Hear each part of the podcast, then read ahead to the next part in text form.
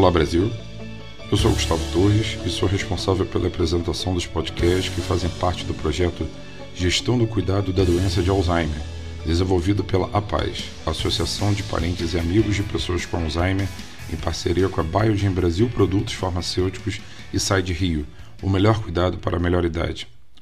O sétimo episódio do projeto Gestão do Cuidado da Doença de Alzheimer traz as participações de Beatriz Carvalho, especialista em gestão de saúde do idoso, autora do livro Avaliação Nutricional e Planejamento Dietético para Idosos com Doenças de Alzheimer e suas interfaces, e Maria Inês Monteiro, nutricionista graduada pela Unirio e membro atuante do GEM, Grupo Executivo de Nutrição e Ex-Familiar de uma Pessoa com Alzheimer. Olá, Beatriz e Maria Inês, sejam muito bem-vindas ao nosso programa. Beatriz, gostaríamos de saber de você algumas dicas para que a hora da refeição seja tranquila e prazerosa. O cuidado nutricional adequado é fundamental para o portador da doença de Alzheimer. A nutrição perpassa por todas as fases da doença uma alimentação equilibrada, com frutas, verduras, legumes, à base de peixes e com pouca quantidade de açúcares e gorduras, aliada a uma atividade física frequente, em alguns casos pode até postergar o aparecimento da doença. Por muitos momentos, quando a doença está instalada, observamos uma perda de peso, mesmo quando esse paciente se alimenta bem. Essa é uma das razões para a importância do acompanhamento nutricional desde a fase inicial da doença.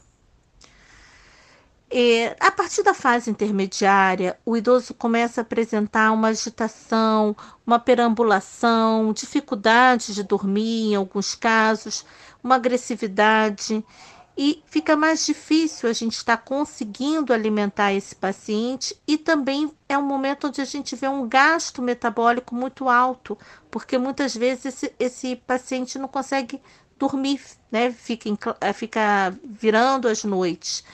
Então, a importância da gente, às vezes, estar revendo esse plano alimentar, de estar entrando com algum suplemento nutricional para minimizar também essa perda de peso que pode estar ocorrendo em função de uma alimentação e de um gasto metabólico mais alto. Eu vou me deter aqui com vocês hoje em práticas alimentares, né, dicas que a gente tem no dia a dia para a gente estar tá alimentando o paciente com Alzheimer. Uma que é muito importante é que a gente vai tentar ao máximo é manter a autonomia desse paciente quando ele consegue ainda se alimentar sozinho. Então, uma, mesmo que ele se suje, né, a gente pode usar babadores é, de adulto, pode-se usar é, algum, é, assim, um prato, uma toalha umedecida embaixo do prato para evitar deslizes. Às vezes, mesmo que ele demore se alimentando sozinho, a alimentação fique um pouco mais fria, então você pode é, é, esquentar novamente essa alimentação, mas a gente deixar e tentar ao máximo preservar essa autonomia dele se alimentar sozinho. Assim como também a gente só retira, né? Só, só se deve retirar eh, os garfos e facas quando se percebe que ele realmente não tem mais condição de estar tá usando. Muitas vezes a gente é importante você estar tá, assim sempre ao lado, né, desse paciente, o cuidador, o familiar está sempre ao lado desse paciente no momento da alimentação.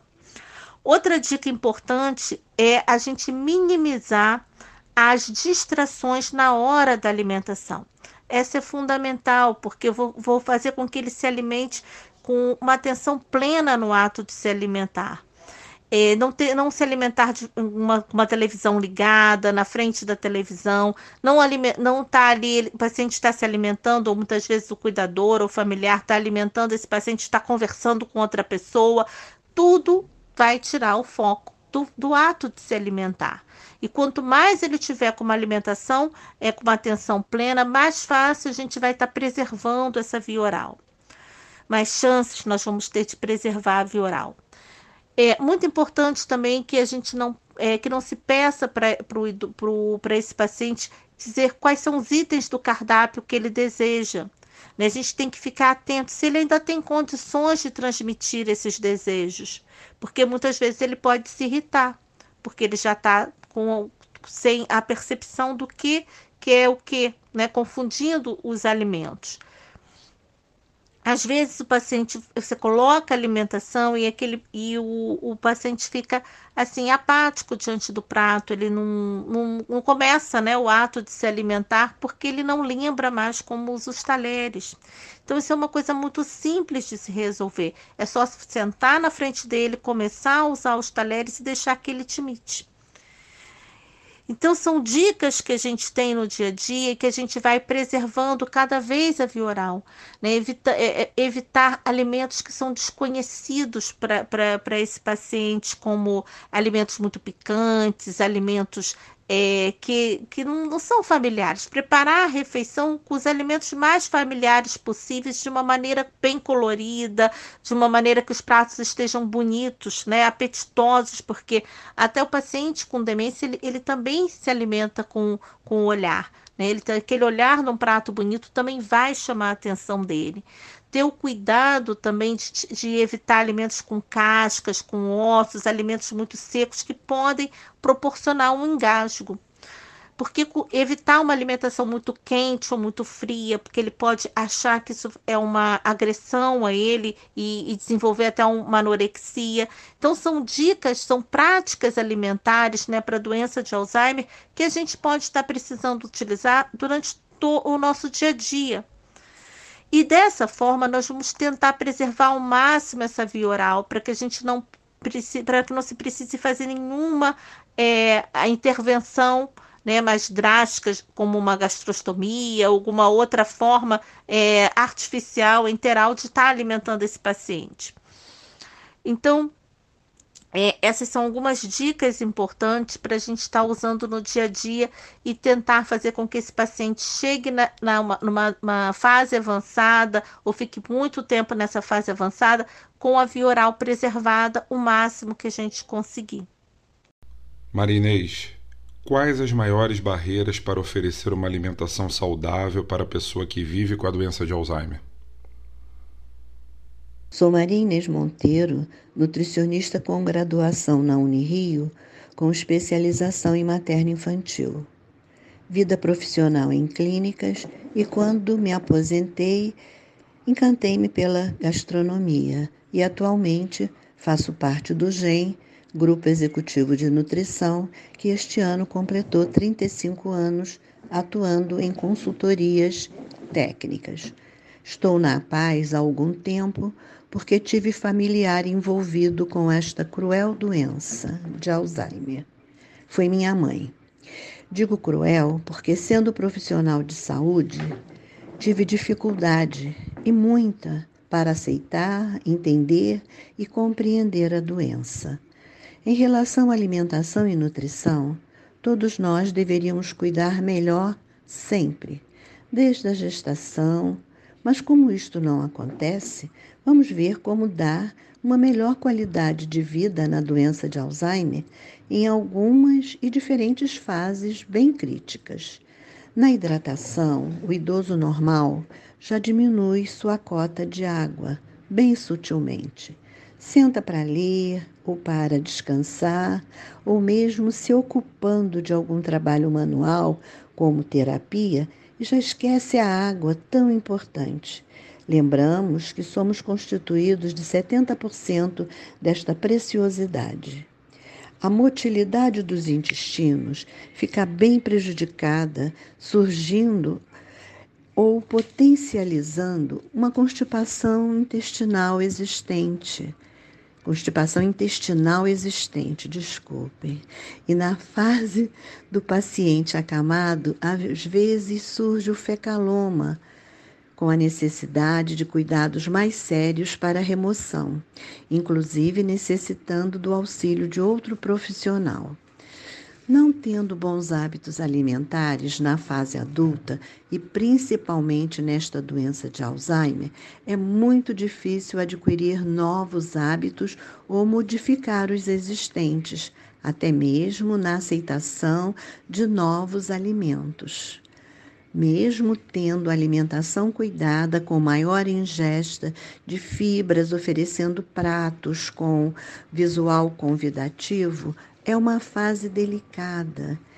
Quem nunca aceitou um alimento fica resistente para aceitar quando adulto. A criança aceita em qualquer fase. Na fase acamada é quando o idoso necessita mais dos cuidados nutricionais, porque a deglutição fica muito prejudicada. O alimento oferecido, mesmo em pequena quantidade, fica rolando de um lado para o outro na boca do paciente. Dizemos que é o ruminar. Ele não consegue engolir. Os músculos envolvidos neste processo da deglutição estão quase sem tônus. Então, o nutricionista, junto ao fonoaudiólogo, associa seus conhecimentos para oferecer uma melhor qualidade de vida ao paciente. Outro profissional também importante neste período é o musicoterapeuta, porque cantando contribui para ajudar no tônus desses músculos comprometidos, uma vez que a música é a última memória que fica neste paciente de doença de Alzheimer. O engasgo pode acontecer em qualquer fase.